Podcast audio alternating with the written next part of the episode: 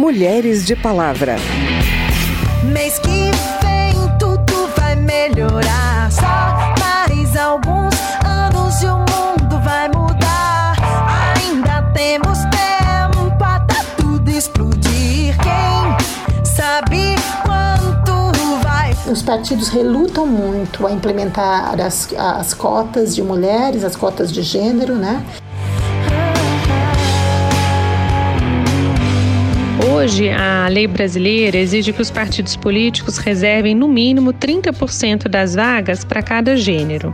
Qualquer percentual abaixo desse valor seria considerado um nítido retrocesso.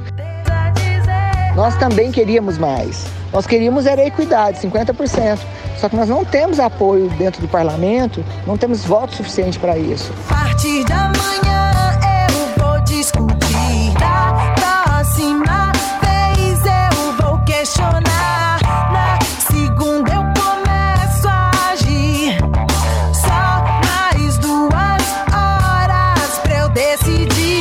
Cotas para candidaturas, reservas de vagas no legislativo para mulheres, investimentos de recursos em candidatas nas eleições. Em muitos países, essas são políticas de incentivo à igualdade de gênero no exercício do poder que têm dado resultados. No Brasil, a baixa representatividade das mulheres na política reflete uma condição de exclusão histórica.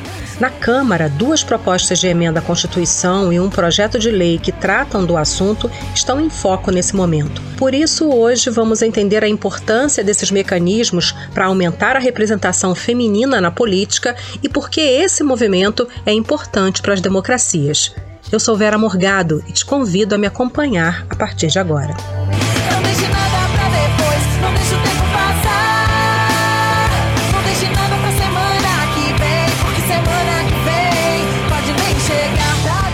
Deputadas têm se mobilizado para envolver a sociedade no debate sobre a participação feminina na política.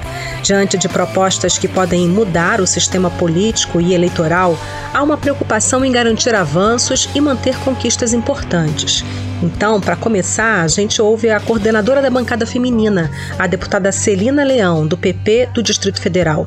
Ela fala sobre a importância de assegurar às mulheres um percentual das cadeiras nas casas legislativas, em análise na Câmara. Que várias medidas são necessárias para ampliar o número de mulheres no parlamento.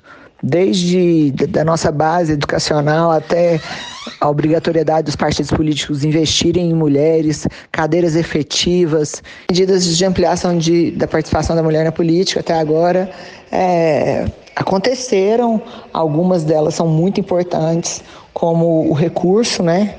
Aí os 30% de recursos para as mulheres, eu acho que esse foi o grande avanço, tanto que nós dobramos o número de mulheres na política, né? mas é, o que a gente quer é avançar ainda mais, a gente não aceita retrocesso. Acho que somente a reserva de vagas também será insuficiente, eu acho que a gente, além da reserva de vagas, nós temos que manter todas as, nossas- as nossas conquistas, que é um investimento de 5% é, em, em, em né, em mulheres anualmente nos partidos, tem vários outros itens que precisam de acontecer, de permanecer, mas somente a- as cadeiras ainda é pouco. A gente quer trabalhar com outras frentes para que a gente possa ampliar e termos aí o maior número de mulheres na política. Começássemos com 15% e chegássemos até 30%, era o início aí, né, de cadeiras cativas, efetivas para as mulheres. É importante nós termos uma, um, um- um marco aí inicial, mas um marco final de no mínimo também 30%, 30% de mulheres. É isso que nós estamos trabalhando né? mas é, nós sabemos que é uma casa de articulação, que precisamos dialogar com os outros partidos, com os líderes, para que a gente possa conseguir ampliar e votar isso. As críticas é, sobre 15%, nós não temos nada hoje. Como é que pode ser ruim você ter 15, 15% de cadeira cativa, chegando a 30% de cadeira efetiva em três, três legislaturas? Então, assim, a crítica é porque as pessoas queriam mais. A crítica são dos movimentos sociais e nós respeitamos isso, que queriam mais. Nós também queríamos mais. Nós queríamos era equidade, 50%. Só que nós não temos apoio dentro do parlamento, não temos voto suficiente para isso.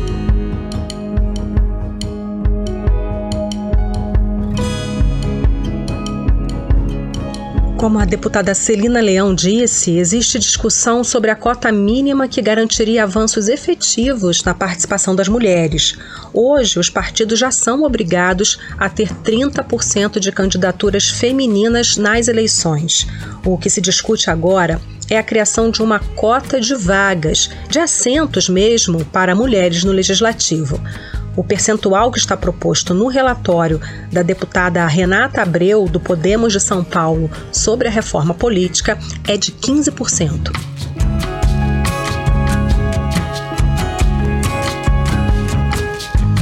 Países como o Chile obtiveram grandes avanços com as cotas. Recentemente, as deputadas chilenas foram as mais votadas para a Assembleia Constituinte daquele país, uma realidade muito distante da nossa. No Brasil, a Câmara dos Deputados criou um Observatório Nacional da Mulher na Política para acompanhar as políticas públicas nessa área. Carol Caputo é uma das representantes do grupo Mulheres do Brasil no Conselho Consultivo do Observatório e explica a efetividade desses mecanismos no nosso país. Hoje, a lei brasileira exige que os partidos políticos reservem no mínimo 30% das vagas para cada gênero. Esse percentual é considerado uma referência inicial mínima na maioria dos países que adotam algum sistema de cotas, né, para maior inserção das mulheres na política. E aí eu cito como exemplo o México, a Nicarágua, a Bolívia, a Costa Rica, a Argentina, o Peru, o Equador e o Panamá, que adotam uma reserva de 50% das vagas para essas candidaturas femininas. Então, em comparação com outros países é, que adotam algum sistema de cotas e considerando também a nossa vergonhosa classificação no ranking mundial que mede a presença de mulheres nos parlamentos, a gente pode dizer que esse percentual nosso de 30% válido hoje deve ser considerado o mínimo para que nós possamos seguir avançando nessa pauta. É, qualquer percentual abaixo desse valor seria considerado um nítido retrocesso. A maioria dos países vem adotando algum sistema de cotas para reserva de vagas de gênero nos parlamentos, e isso tem se mostrado extremamente válido. Essas iniciativas têm surtido efeito e a maioria dos países vizinhos, por exemplo, do Brasil, é, já ocupam cerca de 40% das cadeiras no parlamento. Então, o Brasil está aí numa lanterna né, de, de representação. As desigualdades sociais e de gênero, né, associadas a uma cultura onde os homens seriam considerados os grandes protagonistas da nossa sociedade, é que nos levam a esse triste cenário de subrepresentação das mulheres na política. Então é preciso aí muito esforço é, para dar às mulheres essa oportunidade de concorrer em igualdade de condições para esses cargos públicos, né? Então a gente precisa quebrar tanto alguns mecanismos que nos deixam é, isoladas da política, como, por exemplo, a questão do financiamento das candidaturas femininas, como a, a, a punição dos partidos políticos por não cumprirem a cota mínima de gênero estabelecida pela lei. Nós temos aí algumas ideias que podem quebrar essa desigualdade de, de participação e também ajudar aos poucos a mudar essa cultura ainda muito machista, né? Há assuntos que são essencialmente afetos às mulheres, por exemplo, nós podemos citar a questão dos direitos reprodutivos femininos é, e outros que repercutem de modo diferente na vida das mulheres, e aí eu também cito a título de ilustração a questão do homeschooling. Por quê? Porque ainda é acreditado às mulheres esse papel de cuidado com os filhos, cuidado com, as com a casa. Então, há determinados assuntos que as mulheres vão trazer uma perspectiva muito mais é, grande, muito maior, muito mais intensa, muito mais é, diversa do que os homens, e isso interfere na elaboração das leis, sem dúvida nenhuma. Essa realidade descrita pela Carol Caputo, do Grupo Mulheres do Brasil, é alvo de muitas pesquisas. A consultoria da Câmara fez um estudo com uma análise internacional da participação das mulheres na política. Mais de 80 países adotam cotas.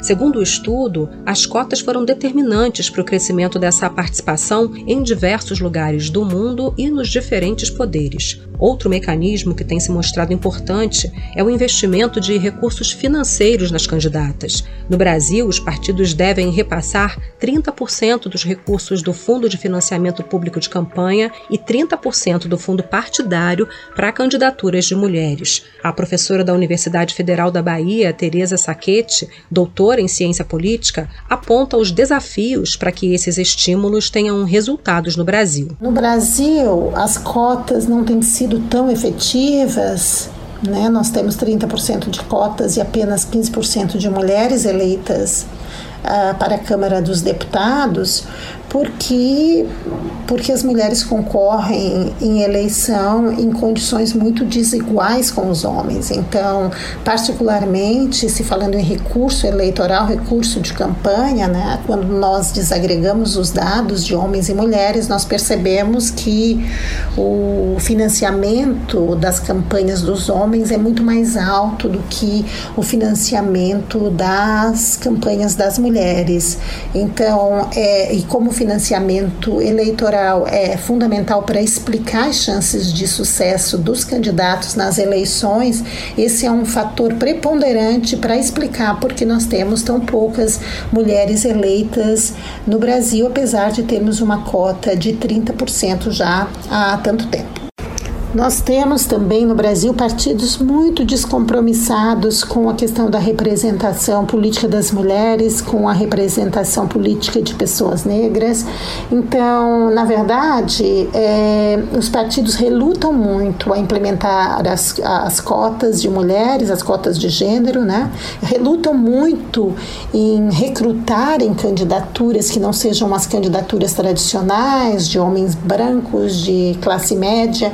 Então, nós conseguimos ver que um, dos, um outro fator importante é a falta de responsividade dos nossos partidos, a falta de compromisso dos partidos com a questão da representação política das mulheres. Para aumentar o número de mulheres, certamente o preenchimento de vagas é mais efetivo, porém há uma série de questões e que faz com que algumas pessoas não, não sejam adeptas do, do da reserva de, de, de cadeiras. Só para citar um um dos fatores é a questão da, de que normalmente a reserva de cadeiras acaba se tornando uma reserva, um, um, um, teto, né? Então, se você tem 30% de cotas de reserva de cadeiras, normalmente a, a, a, o preenchimento das vagas fica em 30%.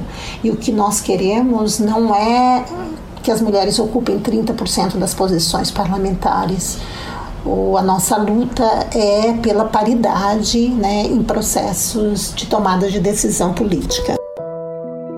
As mudanças têm sido lentas e a meta apontada pela professora Teresa Saquete, a paridade entre homens e mulheres, ainda está longe. Somente em 2018, 21 anos depois de promulgada a lei de cotas, é que foi cumprido o percentual mínimo de candidaturas femininas aqui para a Câmara dos Deputados. Segundo um estudo da Fundação Getúlio Vargas, os homens brancos ainda representam 43% de todos os candidatos ao cargo de deputado federal e concentram 60% das receitas de campanhas. E esse foi o Mulheres de Palavra, que teve a produção de Cristiane Baker e trabalhos técnicos de Everson Urani. Na reportagem, apresentação e edição desse programa, eu, Vera Morgado, agradeço a sua audiência. Se você tem alguma dúvida, manda pra gente. O e-mail é radio@câmara.leg.br e o WhatsApp é 61 999 78 90 80. O Mulheres de Palavra é produzido pela Rádio Câmara e transmitido pelas rádios parceiras em todo o Brasil, como a Rádio Super FM de Lagoa Santa, Minas Gerais.